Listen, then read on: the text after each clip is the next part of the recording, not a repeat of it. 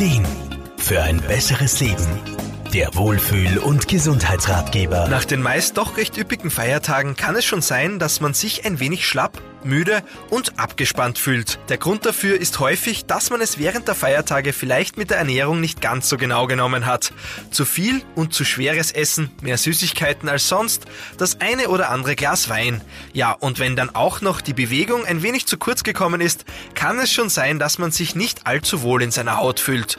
Um wieder langsam auf Trab zu kommen, machen viele Menschen eine Entschlackungskur. Aromapraktikerin Irma Frumann beim Thema Entschlackung scheiden sich ja nach wie vor die Geister. Während es laut Wissenschaft den Begriff Schlacken nicht gibt, ist man da in der Alternativmedizin etwas anderer Meinung. Die rät, so ein bis zweimal im Jahr seinem Körper was Gutes zu tun und ihn von innen her zu reinigen und so den Stoffwechsel bzw. den Organismus zu entlasten.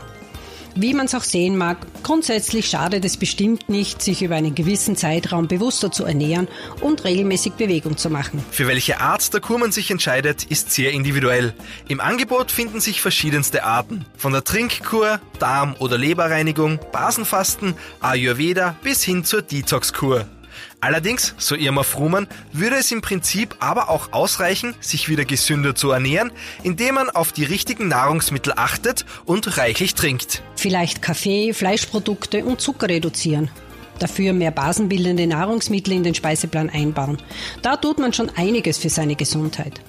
Ich unterstütze meinen Organismus zusätzlich gern mit Ingwertee.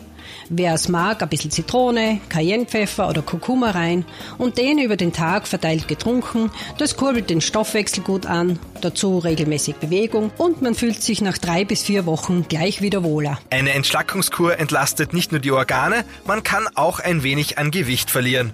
Und vielleicht ist sie sogar der Einstieg in eine generell gesündere Ernährungs- und Lebensphilosophie. Ist man sich allerdings unsicher oder bestehen gesundheitliche Probleme, dann rät Irma Frumann vor Beginn auf jeden Fall eine Ernährungsberaterin oder einen Arzt aufzusuchen. Und natürlich sollten schwangere Frauen oder stillende Mütter auf eine Entschlackungskur verzichten. Markus Kropatsch, Serviceredaktion. Der Wohlfühl- und Gesundheitsratgeber. Jede Woche neu.